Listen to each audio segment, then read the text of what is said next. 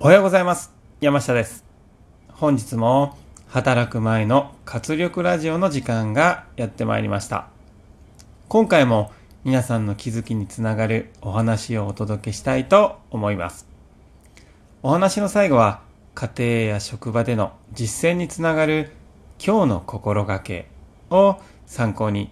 何か一つ行動に移していただけたら嬉しいです。それでは今日の題名は整理整頓の威力。3年前から地域のゴミ拾いを続ける A さん。ここ数週間公園の花壇に空き缶が何度も捨てられていることに気がつきました。その花壇は普段から手入れがされず雑草が飲み放題でした。人間の心理からすると汚れているところにはついゴミを捨ててしまうようです。かつてニューヨーク市長を務めたルドルフ・ジュリアーニ氏は犯罪を減らすために割れ窓理論を応用しました。小さな不正を徹底的に正すことで多くの不正を防ぐことができるという環境犯罪学の理論です。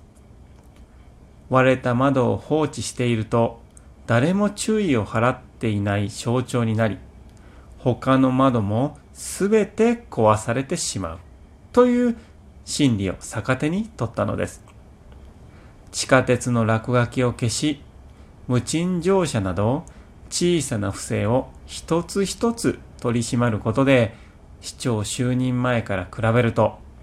地下鉄内の凶悪な犯罪件数が減少したのです。A さんは公園の花壇の雑草を取り除き空き缶を根気よく拾い続けました。すると花壇に空き缶を捨てられることはなくなったそうです。ニューヨーク市長を務めたジュリアーニ氏はとっても有名ですね。でもこの中で今回出てきた割れ窓理論というのは私初めて聞きました、小さな不正徹底的に正すことで多くの不正を防ぐことができるということ、まあ、これがゴミなど、まあ、今回であれば花壇の中のゴミなんですがそういったゴミを根気よく取り除いて雑草をきれいにして、まあ、空き缶などもきちんと拾い続ける、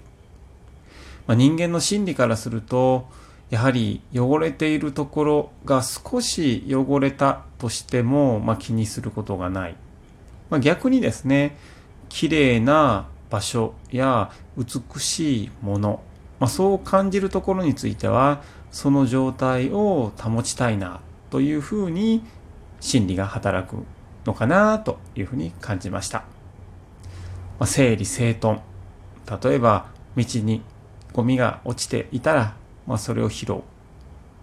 日々のそういった一人一人の積み重ね。毎日の行いが、まあ、綺麗な状態を保つことにつながるのかなというふうに感じました。では参りましょう。今日の心がけは環境を整えましょう。それでは本日も素敵な一日をお過ごしください。いってらっしゃい。